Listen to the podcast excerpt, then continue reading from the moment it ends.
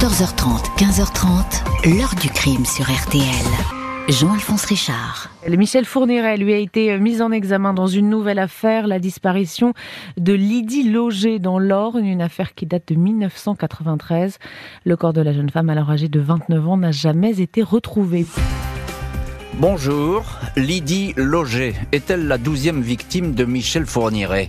La seule jeune femme qu'il aurait donc tuée et fait disparaître entre les années 1990 et 2000, la fameuse période blanche au cours de laquelle le tueur des Ardennes et son épouse Monique Olivier seraient restés en sommeil. Pendant plus de 15 ans, la disparition en Normandie à la Noël 1993 de Lydie Loger est restée une pure énigme, ni témoin, ni indice, aucun corps jamais retrouvé. Pas de piste précise, celle d'un quelconque tueur en série de femmes n'ayant jamais été explorée à l'époque, jusqu'à ce que le probable ADN de cette jeune maman soit retrouvé dans la camionnette de Fourniret, dans ce sinistre fourgon où il avait pour habitude de séquestrer ses victimes. Par quel hasard les routes du tueur et de la jeune femme se seraient-elles croisées? Qu'a raconté vraiment le serial killer aux policiers et à la juge sur cette histoire? Pourquoi un témoignage pourrait encore tout changer Question posée aujourd'hui à nos invités, dont les sœurs de la disparue. 14h30, 15h30. L'heure du crime sur RTL. Dans l'heure du crime aujourd'hui, une disparition jamais élucidée, celle de Lydie Loger en Normandie quelques jours avant la Noël 1993. Effacée tout d'un coup du paysage, plus aucune nouvelle, aucun corps retrouvé. Les premières investigations vont se concentrer sur son entourage direct. Samedi 18 décembre 1993, aux alentours de 19h, Lydie Loger, 29 ans, garde sa Volkswagen Polo blanche devant le pavillon où elle vit seule à Saint-Christophe-le-Jajolais, une commune de 240 habitants dans l'Orne. Lydie Loger a passé une bonne partie de l'après-midi à Argentan, la ville voisine, à une dizaine de kilomètres. Avec une amie, Isabelle, elle a fait des courses dans les boutiques du centre-ville, puis dans deux supermarchés. Elle a notamment acheté un sapin de Noël qu'elle a décidé de ne pas décorer toute seule. Elle veut attendre pour cela le retour à la maison de son fils unique, le petit Julien, 7 ans. Il doit rentrer le lendemain avec son père. Le couple, en instance de divorce, s'est beaucoup déchiré ces derniers mois. Chacun vit de son côté. Arrivée chez elle, Lydie Loger sort ses sacs de course de son coffre et son sapin de Noël qu'elle dépose dans l'entrée. Elle passe quelques coups de fil à son propriétaire, à sa famille, à ses beaux-parents qui gardent alors son fils. La suite est un trou noir. À partir de 20h, 21h, Lydie ne répond plus au téléphone, elle n'appelle plus personne. Sa sœur Sophie ne parvient pas à la joindre et va raconter avoir eu tout de suite un sombre pressentiment. Dimanche 19 décembre, comme prévu, le mari de Lydie Loger ramène Julien chez sa mère. L'Apollo Blanche est stationnée devant la porte du garage. Les clés sont encore sur le contact. Personne ne répond au coup de sonnette. La porte est verrouillée. Le mari décide de rentrer chez lui. La journée de lundi s'écoule. Mardi, toute la famille, accompagnée du propriétaire qui a un double des clés, se rend chez Lydie Loger. La maison est vide. Aucun désordre ne règne dans les pièces. Pas de signe Fraction, pas de dégâts. Dans la chambre, le lit n'est pas défait, du linge est encore dans la machine, le chauffage tourne normalement, le sapin de Noël est resté couché sur le carrelage dans le couloir. Aucune trace de Lydie, ses sœurs ne croient pas une seconde qu'elle ait quitté volontairement son domicile. Impossible qu'elle ait rejoint quelqu'un, un mystérieux amant, comme va dire la rumeur, sans les avoir prévenus. Qui plus est, elle n'aurait jamais laissé derrière elle son petit Julien.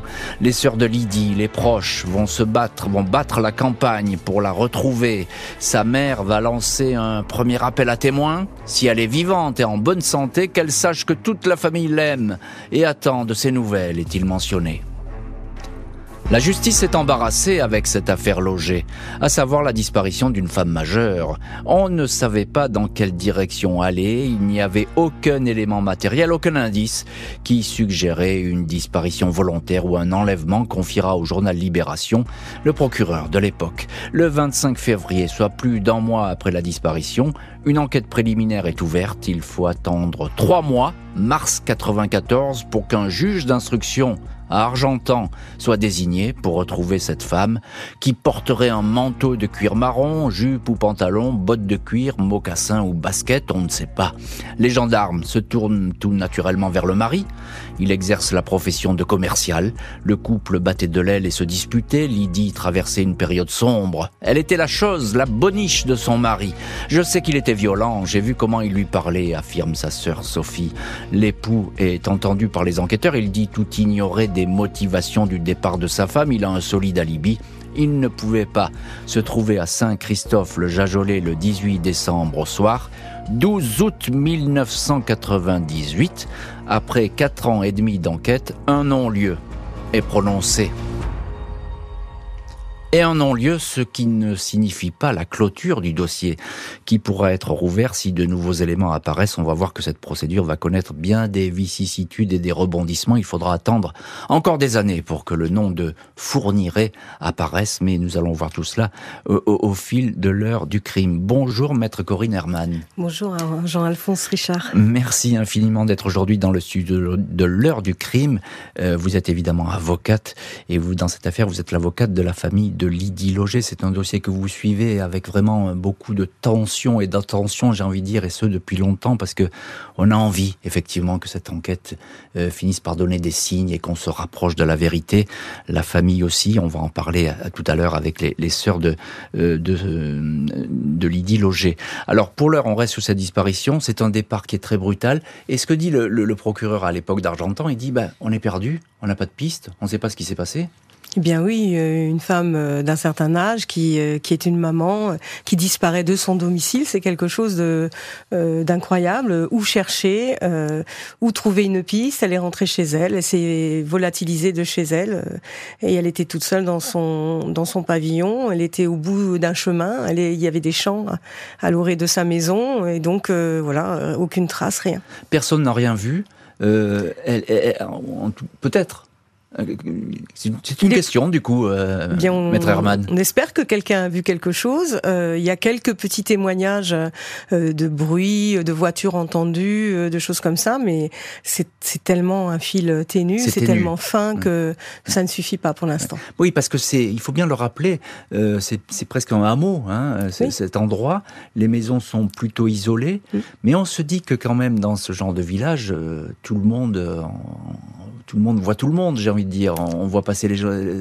Et là, à l'époque, en tout cas, mm. personne ne se manifeste. Hein, Alors, on est aux fêtes de Noël, il fait, il fait vraiment sombre tôt, mais c'est vrai que dans ces petits villages, on sait tout de son voisin, normalement.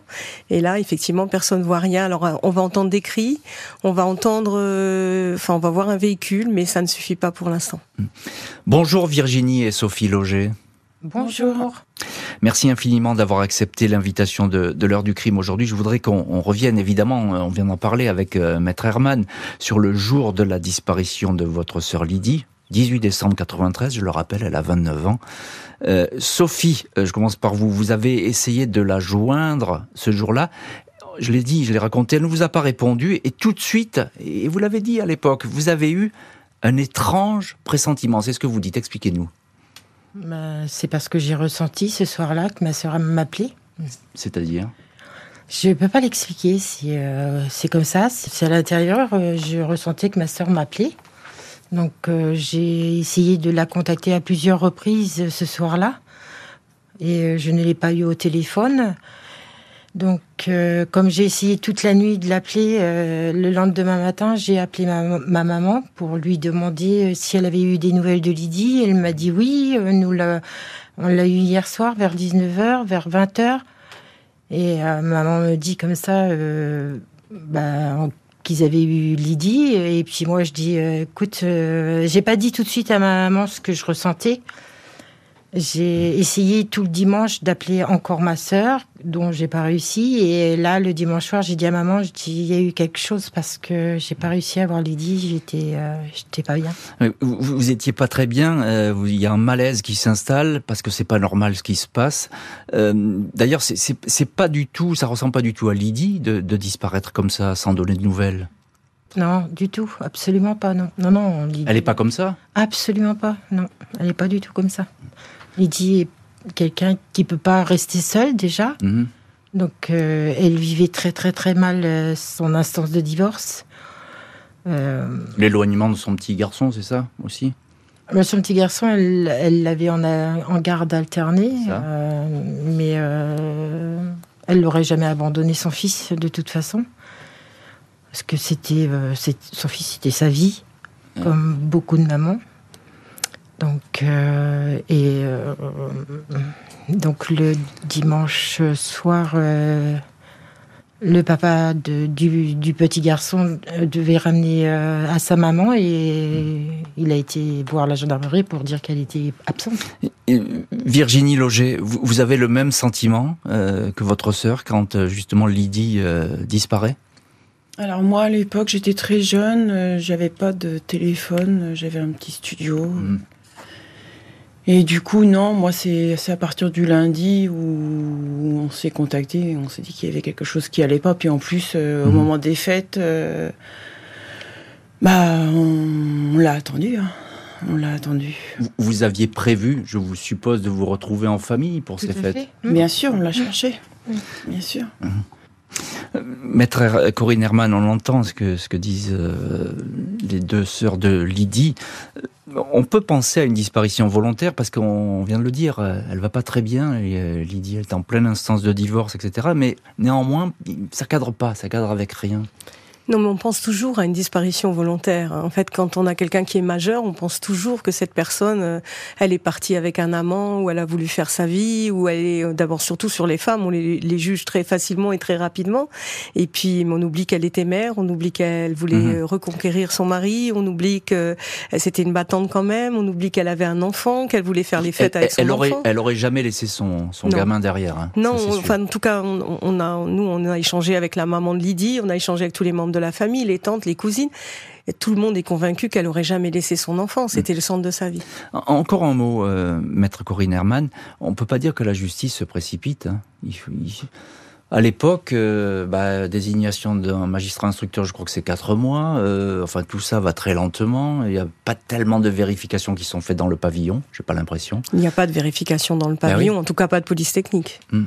Alors, qu'on la connaissait à l'époque, la police technique, elle existait déjà. Donc, euh, mais non, il n'y a pas beaucoup de vérifications. Surtout, on s'intéresse pas beaucoup à cette dame. Elle va revenir à la fin des fêtes. Elle a dû partir euh, euh dans un voyage euh, avec quelqu'un, et on va, on va en fait commencer les recherches au moment où elle est censée reprendre son travail après les fêtes. Donc, on attend après les fêtes 15 jours pour se dire que peut-être il va falloir la rechercher. On a déjà perdu tous les indices. Et puis, c'est une majeure, donc on se dit après tout. elle fait sa vie. Elle allait pas bien. Elle est partie avec un autre homme. Elle hein. fait sa vie, ah. mais je le, répète juste très très rapidement, une personne qui n'a pas réintégré son domicile est forcément en danger quelque part. Euh, Sophie Loger, euh, alors on dit c'est ce début d'enquête, il est un petit peu euh, problématique, il est chaotique, ça n'avance pas. La gendarmerie évidemment est officiellement prévenue, elle, est sur le terrain, mais vous aussi vous faites des, des recherches de votre côté? Oui, bien sûr, on cherche. On a été faire une grande forêt, pas loin de Argentan je ne sais plus le nom de cette grande forêt. On a essayé de chercher toute une après-midi, toute une journée, pour voir si on pouvait la retrouver. On a cherché, on n'a rien trouvé. C'est épuisant, ça, hein, de rechercher quelqu'un. On ne sait pas où cette personne. C'est épuisant et on a peur aussi. On a peur. Mais euh, quand on est sûr de quelque chose, il faut absolument qu'on trouve. Bien sûr. Et euh, c'est ça qui est le plus long. Il y a une espèce d'adrénaline comme ça qui fait que vous avez envie de, retrouver la personne, même si vous avez pressenti quelque chose de mauvais. Mm. Hein ah oui, ça c'est. C'est étonnant d'ailleurs, hein, cette espèce de. Ouais, je pense qu'elle devait m'appeler et puis euh, voilà, je n'étais pas présente. Comme une prémonition. Ouais, c'est ça. Le dossier va être rouvert six ans plus tard à la recherche d'un cadavre dans la campagne normande. 2004, plus de dix ans après la disparition de Lydie Loger, le parquet d'Argentan relance les investigations. Il s'agit cette fois de dresser une liste exhaustive des cadavres non identifiés recensés dans la région normande. Des comparaisons dentaires et ADN sont programmées. En 1999, sur les indications d'un sourcier, une des sœurs de la disparue s'était retrouvée dans l'ancienne propriété du mari de Lydie. Elle avait eu la surprise de tomber sur des ossements mais trop anciens pour être ceux de la disparue. Les gendarmes avaient donc exclu cette piste. La réouverture du dossier permet de réentendre le mari. Ce dernier ne varie pas de version. Aucun élément à charge n'est retenu contre lui. Après quelques mois de recherche, l'affaire retombe dans le silence. Les sœurs tentent tant bien que mal d'alerter l'opinion, sans succès. On s'est sans doute mal débrouillé, on n'y connaissait rien, et puis on espérait au fond que Lydie revienne, indiquent les sœurs au journal Libération. 2009, euh, deuxième non-lieu. 2016, les policiers qui travaillent sur le dossier fourniraient, ceux de l'OCRVP, l'Office de répression des violences aux personnes, sont destinataires d'un rapport qui recense une vingtaine d'empreintes génétiques répertoriées dans le fourgon Citroën C25 blanc utilisé par le tueur en série. Les parquets de France sont alertés de cette découverte, à eux de transmettre des prélèvements ADN jugés utiles pour les comparaisons. En 2018, le procureur d'Argentan adresse ainsi un échantillon ADN de Lydie Loger. Contre toute attente, la comparaison match un élément pileux féminin prélevé sous le tapis bleu du fourgon correspond à l'identité génétique de la disparue. Les experts restent prudents car il s'agit d'un ADN mitochondrial transmis par la mère et non d'un ADN nucléaire beaucoup plus fiable transmis par les deux parents. Une contre-expertise beaucoup plus pointue confirme toutefois la correspondance ADN. Février 2019, la nouvelle de la possible implication de Michel Fourniret et de Monique Olivier dans le dossier logé est révélée par le journal Le Parisien. Le procureur d'Argentan, Hugues de Philly, confirme les résultats des tests tout en restant sur la réserve. Il s'agit d'un lien ténu, fragile, car nous sommes sur des matériaux anciens. Il n'est pas possible d'avoir une certitude à 100%, déclare-t-il. Les sœurs et les proches de la disparue sont sous le choc. Tout le monde a du mal à établir un lien entre la disparition de Lydie et l'ogre des Ardennes. Le procureur complète. Beaucoup de pistes ont été étudiées. Suicide, disparition volontaire, entourage familial. C'est un dossier qui était et qui reste sensible, dont les plaies sont ouvertes. Les enquêteurs restent donc prudents. Tout d'abord, parce que la date de la disparition de Lydie, décembre 93, est au cœur même de la période blanche de Fourniret, dix années 1990-2000, où aucun crime n'a jamais été imputé au couple vivant en Belgique, dans les Ardennes. Ensuite, parce que Fourniret s'en serait pris à une femme de 29 ans alors qu'il visait surtout des préadolescentes obsédées par leur possible virginité. Le psychiatre Daniel Zaguri, qui a expertisé Michel Fourniret, tempère cet avis. On a pu voir chez lui des crimes d'opportunité comme celui de Farida Amish où le mobile est financier. C'est un tueur multicarte. Le psy s'interroge. Cette femme avait-elle ou possédait-elle quelque chose pour attirer Fourniret? Question posée par le psychiatre Daniel Zaguri, qui est un éminent psychiatre et qui effectivement a beaucoup travaillé sur le dossier Fourniret. Et cette question le semble aujourd'hui toujours ouverte. À l'époque, Michel Fourniret toujours vivant lorsqu'il y a cette découverte euh, de l'ADN. Sa santé décline à grands pas, mais on peut encore l'interroger, ce qui va être fait. Et on va voir ce qu'il va dire, ainsi que Monique Olivier, euh, dans cette affaire, dans la suite de l'heure du crime. Alors, l'ADN vient de toute évidence permettre de faire un, bond en avant dans le dossier euh, Lydie Loger. Maître Corinne Herman, vous êtes l'avocate de la famille de Lydie Loger. Est-ce qu'on est sûr aujourd'hui que c'est bien l'ADN de Lydie Loger qui est dans le fourgon de Fourniret? Alors vous savez, on évalue un ADN à la force de la, de la comparaison, mais aussi à l'environnement. C'est-à-dire qu'un dossier criminel, c'est un tout. Il y a un certain nombre d'éléments qui nous permettent de penser que c'est Michel Fourniret. Il a lui fourni un certain nombre de détails qui nous mmh. nous, nous, font penser, qui nous dit, euh, qui passe, qui nous fait des aveux un peu à sa façon, alambiqué, mais néanmoins qui nous parle d'elle. Et puis surtout, cette empreinte génétique, elle a été revérifiée plusieurs fois. Elle a été revérifiée à partir de prélèvements faits sur des objets qui ont appartenu à Lydie Loge. Elle a été poussée plus loin, c'est-à-dire qu'on allait voir d'autres parties de, de, de l'ADN qui composent l'ADN pour aller plus loin que ce qu'on fait habituellement en matière criminelle. Et ça a tenu à chaque fois. Donc mmh. cet ADN, il est démontré pour moi. Euh, cet élément pileux est sous un tapis de sol et on sait que Michel Fourniret, quand il change de véhicule, transporte ses tapis de sol, transporte son matériel. Et ça c'est heureux pour l'enquête parce que j'ai envie de dire, Fourniret, il conserve tout. Il conserve tout. Il le dit d'ailleurs dans ses courriers quand il est interrogé. Recherchez parmi mes papiers, recherchez parmi mes affaires, vous trouverez. Alors là, on a la chance qu'il y ait eu un élément pileux qui se soit accroché à ce tapis, comme on peut le faire aussi nous quand on change de voiture, changer euh, des affaires, euh, euh, voilà. Et et puis il y a le contexte. C'est la route qui, c'est en tout cas, Lydie Loger se trouvait sur une route qui pouvait emprunter régulièrement plusieurs fois par an pour aller à Nantes, voir les hmm. beaux-parents ou voir la famille de Monique Olivier, pour aller en vacances du côté de Quimper, euh, puisqu'ils allaient régulièrement du côté de Quimper, et on, est vraiment juste, en, je dirais, au milieu de ces deux routes. C'est ouais. son parcours. Et donc maintenant, il faut vérifier d'autres choses. Est-ce que cette année-là, Noël, ils ont bougé? Bien sûr. Euh, Est-ce qu'ils sont allés chercher de la famille pour Noël comme ils le faisaient parfois? Voilà, on a encore des vérifications à faire. Encore un, détail, et qui n'est qui n'est pas mince, ce détail, maître Corinne Herman, c'est que euh, on est au cœur de la fameuse période blanche là, de Michel Fourniret. Alors on a toujours dit qu'on n'avait jamais trouvé aucun crime lors de cette période, dix années quand même, hein, 90-2000, ça voudrait dire qu'il a pu continuer à agir. Et c'est certain qu'il a agi pendant cette période. Il le dit lui-même. Je commettais au moins deux crimes par an, donc euh, de 90 à 2000, il y a, selon lui, 20 crimes. Alors, mm-hmm. évidemment, il peut nous jouer avec nous. Mais ce qui est sûr, c'est que, par exemple, Monique Olivier, elle, dans un interrogatoire, nous dit qu'il y a un crime en 97. Elle explique, elle décrit la victime qui n'a pas été trouvée aujourd'hui.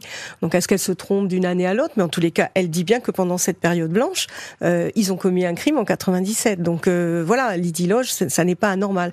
Ensuite, il faut savoir qu'il commettait des crimes, peut-être qu'on peut appeler d'opportunité, euh, peu importe. Mais en tous les cas, moi, j'ai recensé 23 femmes qui avaient plus de 20 ans qui ont été approchées, agressées par lui. Donc, euh, donc on n'en reste pas à des, À, des jeunes filles de, 12, 15, 16 non, non, la virginité, c'est un faux prétexte, je le dis depuis 20 ans, ça fait 20 ans qu'on est sur le dossier. C'est important de le Voilà, il n'y a que trois petites filles euh, une, préadolescente. Ensuite, ce sont des adolescentes, ce sont des femmes hein, dans la rue quand on les croise. Elles ont l'air de femmes. Et ensuite, ce sont des femmes plus âgées qui l'approchent, notamment avec l'aide d'un véhicule. Ils jouent Hmm. Il joue et puis il y a l'argent aussi parce que ça on peut en parler. Dans les motivations, il peut aussi euh, décider d'aller euh, Moi, j'ai pas, de l'argent. C'était euh, le cas pour Farida, Farida dans un cadre un peu particulier. Je suis convaincue que Farida, il, la voulait, qu'il voulait la tuer parce hmm. qu'elle appartenait à un co-détenu puissant. Voilà, et il avait l'argent, mais il n'était pas obligé de la tuer. Sophie et Virginie Loger, vous êtes également nos invités aujourd'hui dans l'ordre du crime. Vous êtes, je le rappelle, les sœurs de Lydie Loger. Alors quand on retrouve l'ADN de Lydie dans le fourgon de Fourniret. Comment est-ce que vous apprenez la nouvelle et, quelle est votre réaction? Ça a été très difficile parce qu'on n'était pas au courant. On l'a appris euh, comme ça, euh, par la radio, la télévision. Pour nous, c'était un choc. Les enquêteurs vous ont pas appelé? Non.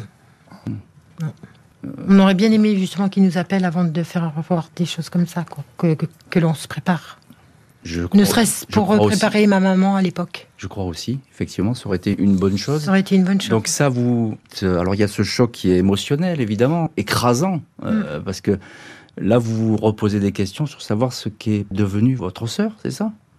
Ben, euh, on suit beaucoup de films, de savoir, euh, voilà, c'est horrible, quoi. Alors, euh, vous allez découvrir toutes les deux le personnage Fourniret. Sûrement, vous les aviez entendu parler euh, de cet homme dans les journaux, euh, mm. à la télé, à la radio. Vous arrivez à faire le lien avec cet homme-là Vous dites, mais qu'est-ce Mais non, parce que pour moi, c'est même pas un homme, c'est un monstre, donc c'est pas un être humain. Non, c'est, on peut pas imaginer ce genre de gens. Mm. Impossible. Et est-ce que vous, vous parce que vous m'avez dit, vous, vous avez enquêté au début, enfin enquêté entre guillemets, vous avez, cherché. vous avez recherché votre sœur, hein, mais avec vos moyens et avec votre volonté et votre ténacité.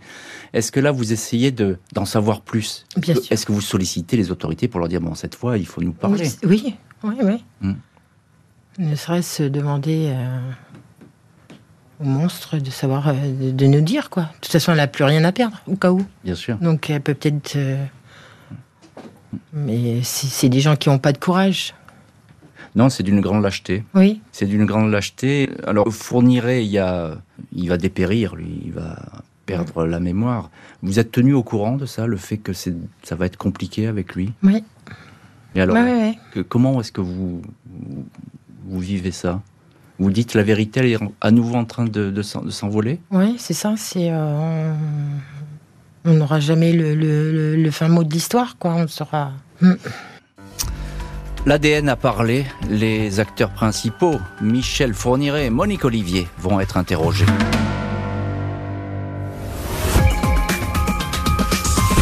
Dans la période des années 90, vous avez deux tentatives d'enlèvement et aucun meurtre. Ça, ça colle pas. Un tueur en série peut pas s'arrêter comme ça. Pendant dix ans, il y a forcément d'autres victimes. Retour aujourd'hui dans l'heure du crime sur la disparition inexpliquée en 1993 dans un village de Normandie de Lydie Loger, 29 ans. Aucun témoin, aucun indice, aucune arrestation, aucun corps retrouvé. 2019, son ADN détecté dans le fourgon de Fourniret. Le tueur et son épouse sont interrogés. Mardi 12 novembre 2019, dans l'après-midi, Michel Fourniret et Monique Olivier sont placés en garde à vue dans le dossier Lydie Loger. Les policiers de l'OCRVP sont depuis longtemps habitués aux difficultés d'interroger le tueur en série, un homme mouvant, fluctuant, capable de se refermer comme une huître. Difficulté désormais accrue en raison de l'état de santé déclinant du suspect. À 77 ans, il commence à montrer des signes sévères de la maladie d'Alzheimer. Parfois lucide, puis soudain plongé dans un épais brouillard mental. Il ne nie pas formellement son implication dans la disparition de Lydie Loger. Les enquêteurs lui présentent une photo de la disparue. Il la regarde longuement, puis lâche, comme à son habitude, quelques mots évocateurs. Son visage me dit quelque chose. Il va poursuivre ses confidences en ajoutant qu'il ne voit que lui pour avoir mis fin à ce qu'il appelle le parcours de vie de cette jeune femme. Il va jusqu'à mimer un geste d'étranglement. Impossible de savoir si le tueur joue avec ses interlocuteurs ou dit la vérité. Monique Olivier assure pour sa part n'avoir strictement rien à voir avec tout ça. Elle ignore tout de cette Lydie Loger. Les policiers s'efforcent désormais à savoir si Michel Fourniret pouvait se trouver dans la région d'Argentan à la Noël 1993. À l'époque, il habitait sa maison de Sarcustine en Belgique. Il travaillait à droite, à gauche sur divers chantiers de construction. Il était régulièrement employé par une entreprise de bâtiments belge. Aucune trace de Fourniret n'est retrouvée à cette période en Normandie, mais il aurait très bien pu se déplacer dans cette région alors que son fils Nicolas, décédé en 1995 dans un accident, était en train de s'y installer en qualité d'ouvrier forestier. Et on retrouve dans cette heure du crime l'une de nos invitées, c'est maître Corinne Herman, avocate de la famille de Lydie Loger. Euh, Corinne Herman, il y a cette parole de Fourniret. Vous en avez lu et vu, des, entendu des paroles de Fourniret. En parlant de Lydie Loger, il dit son visage me dit quelque chose. Alors comme ça, ça veut pas dire grand chose, j'ai envie de dire, mais c'est énorme pour les enquêteurs déjà.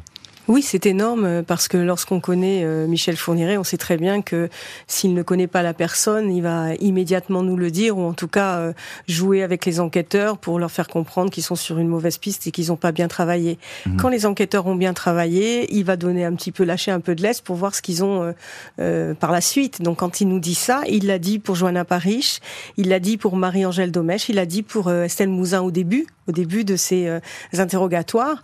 et on voit aujourd'hui que ces dossiers sont renvoyé et il nous le dit à la même époque pour Lydie Loger. Ça commence toujours comme ça avec Fourniret. Hein, c'est une petite phrase et puis après on travaille dessus, c'est ça? Il faut travailler dessus, il faut l'interroger, le réinterroger. Mais oui, c'est toujours une petite phrase qui vous remet dans le contexte et qui vous donne un tout petit élément pour se remettre hmm. dans le contexte. Monique Olivier, elle est entendue aussi à la même époque, le même jour d'ailleurs. Elle ne se souvient de rien. Hmm. Monique Olivier nie tout, euh, dit qu'elle n'est pas là, qu'elle ne sait rien, mais faut savoir que Monique Olivier sait absolument tout des faits et gestes de Michel Fourniret. Mmh. Elle nous l'a dit à plusieurs reprises, mais on le sait, c'est juste qu'elle n'a plus envie de parler à ce moment-là, qu'elle n'a pas envie de parler. Mmh.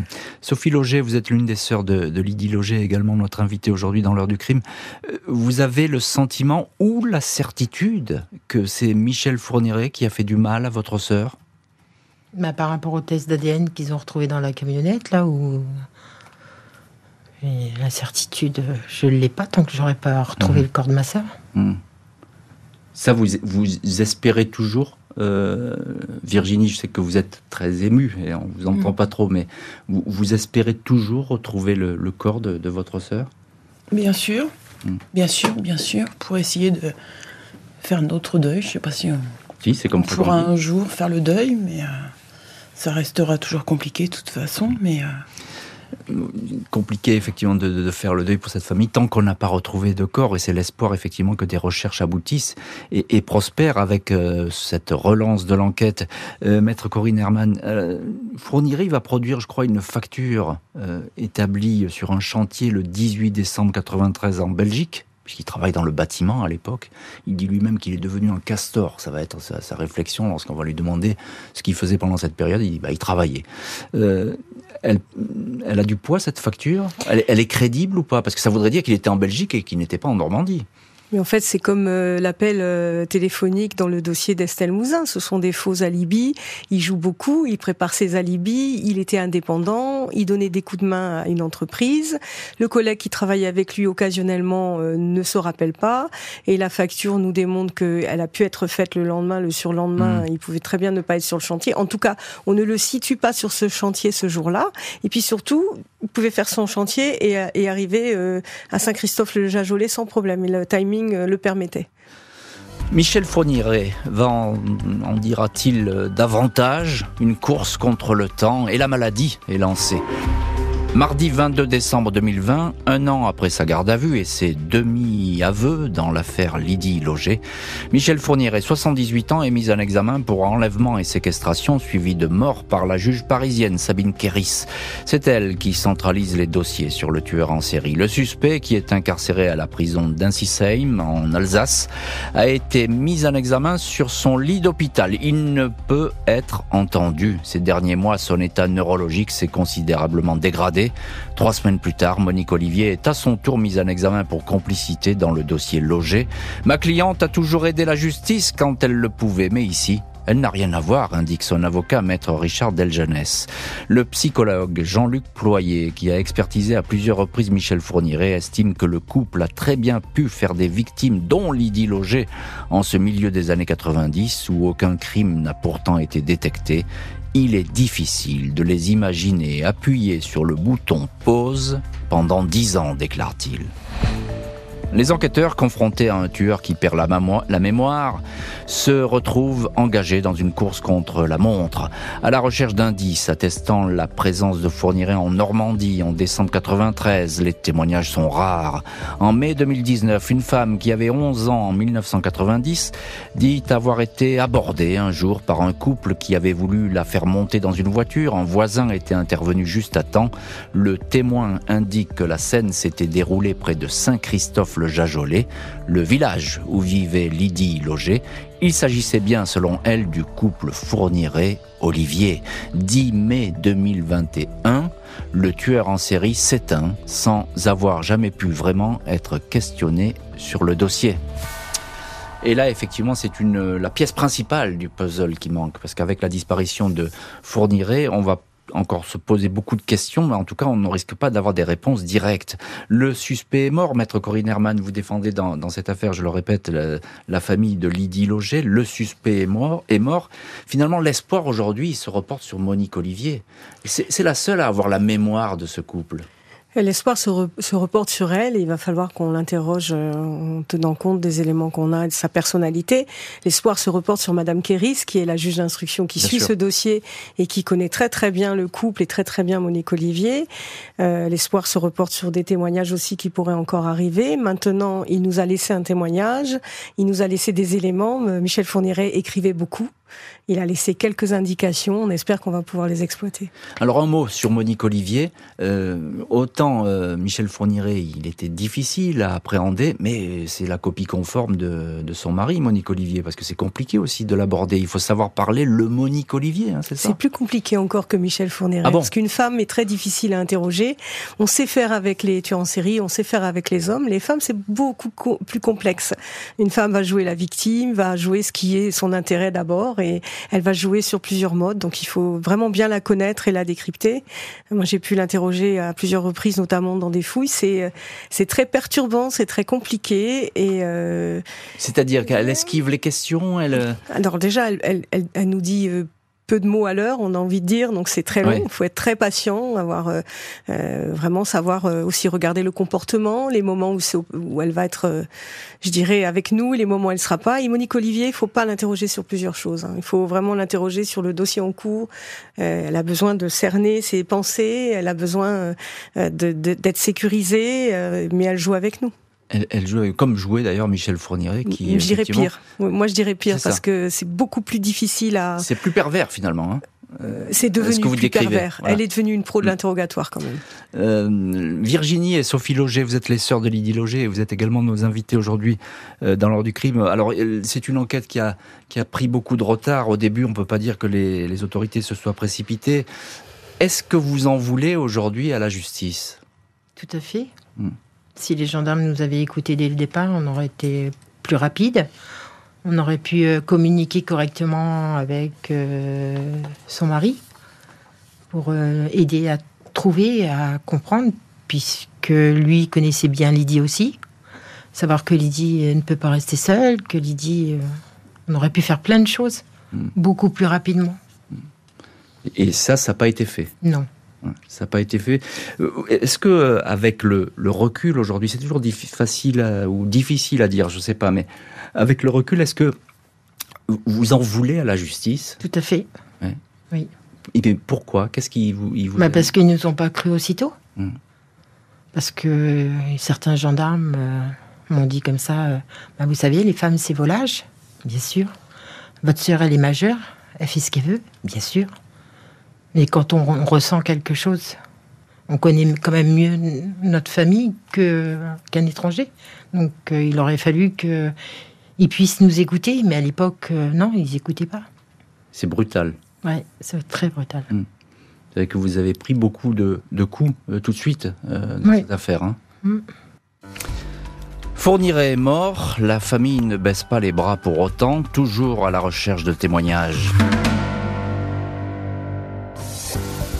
21 juin 2023, Sophie et Virginie Loger, 54 et 48 ans, lancent un appel à témoins sur RTL. Il y a des gens qui ont vu et entendu qu'il n'est pas peur de parler. Un petit détail de rien du tout, ça peut nous guider, indiquent les sœurs de Lydie Loger. On sait bien qu'on ne va pas la retrouver vivante, mais dites-nous, parlez, on a besoin de savoir ajoute-t-elle. Malgré des fouilles dans les bois et en étant tout proche, les gendarmes n'ont jamais retrouvé le moindre indice. Toutes les pistes ont été explorées. Celle menant à Michel Fourniret, aussi ténue soit-elle, va être étudiée très attentivement. Et voilà ce qu'on disait avant la mort évidemment du tueur en série. Euh, mais cette piste, elle est, elle est toujours active euh, en dépit effectivement du décès de Michel Fourniret. Michel Fourniret est mort. Monique Olivier, 74 ans, doit comparaître seule en novembre 2023. Là, c'est dans quelques mois aux assises pour complicité dans les meurtres d'Estelle Mouzin, Johanna Parish, Marie-Angèle Domèche.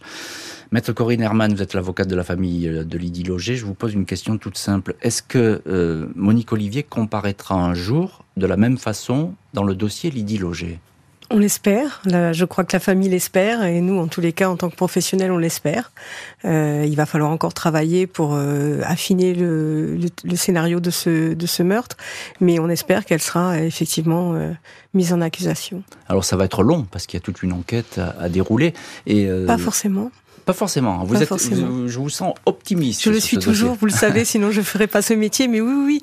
Euh, pas forcément parce que il nous manque des éléments. On va voir ce qui va, ce qui va apparaître dans le dossier. Mais il y a aussi des recherches euh, de, de son corps qui vont être organisées d'ici Noël, je pense. Et on peut toujours euh, avoir une chance de la trouver et ça raccourcira le temps. Ouais, c'est-à-dire qu'il y a un périmètre qui est peu à peu cerné, c'est ça, hein, en mm. matière de recherche de mm. corps. Évidemment, on ne va pas chercher dans toute la région de Normandie. Non. Mais là, il y a quelques peut-être points d'accroche de, de, de retombées, c'est ça? Tout à fait. Il y a hein. quelques petits points de chute qu'il faut aller vérifier. Hmm. Alors, euh, revenons, euh, Maître Corinne Herman, à cet appel à témoins euh, qui est lancé par Virginie et Sophie Loger, et puis la famille Loger en général, pour essayer de, retrouver un témoin. Alors, on a l'impression comme ça que euh, des années après, euh, c'est impossible que la mémoire a disparu, que les gens ne vont plus se manifester. Mais non, c'est presque tout le contraire dans les affaires criminelles. Souvent, dans ces affaires très anciennes, en fait, euh, des, moments que vous avez vécus, des images restent, je dirais, imprégnées dans votre mémoire, mais vous avez pensé sur le moment que ça n'avait pas d'importance. Et puis, comme on mettait en cause quelqu'un à l'époque, bon, on se dit, ben, ce que moi j'ai vu, ça n'a peut-être pas d'importance. Et en fait, c'est pour ça qu'il faut relancer la mémoire, qu'il faut relancer les, les témoins qui n'ont pas osé parler, n'ont pas voulu aller voir les gendarmes pour X et Y raison. Peut-être qu'ils ont vu un véhicule qui était celui de Michel Fourniret, qu'ils ont vu quelqu'un qui était garé anormalement. On l'a vu dans d'autres dossiers. Hein. On l'a vu dans Estelle Mouzin, on l'a vu dans d'autres dossiers. Et puis Michel Fourniret, c'était quelqu'un d'un peu d'assez liant, j'ai envie de dire. C'est-à-dire qu'il discutait avec les gens. Hein. C'est pas quelqu'un qui restait derrière son volant. Il allait voir les gens, il discutait. Il pouvait même même pas se lier d'amitié, mais enfin, ils se faisaient des contacts comme ça.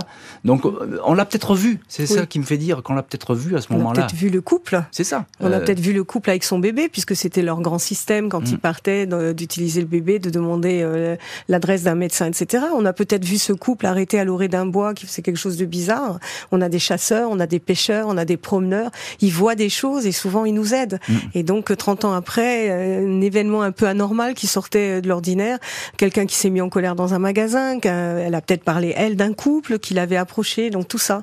Euh, on en a besoin, ce sont des détails pour les personnes, mais pour nous, c'est très important. effectivement, c'est très important, et c'est très important pour vous, Virginie et Sophie Loger, vous êtes également nos invités aujourd'hui, les sœurs de Lydie Loger. Euh, Sophie Loger, euh, la dernière fois que vous avez eu au, téléphone votre sœur, c'était quand? Moi, ma sœur, je l'ai eu au téléphone le jeudi. Le jeudi soir, le,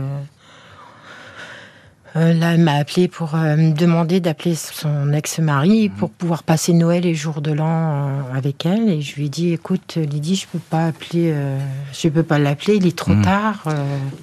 faut que tu voyes ça avec lui directement. Donc effectivement, elle s'est sentie abandonnée parce que j'ai pas fait ce qu'elle m'a demandé. Là, vous culpabilisez sûrement.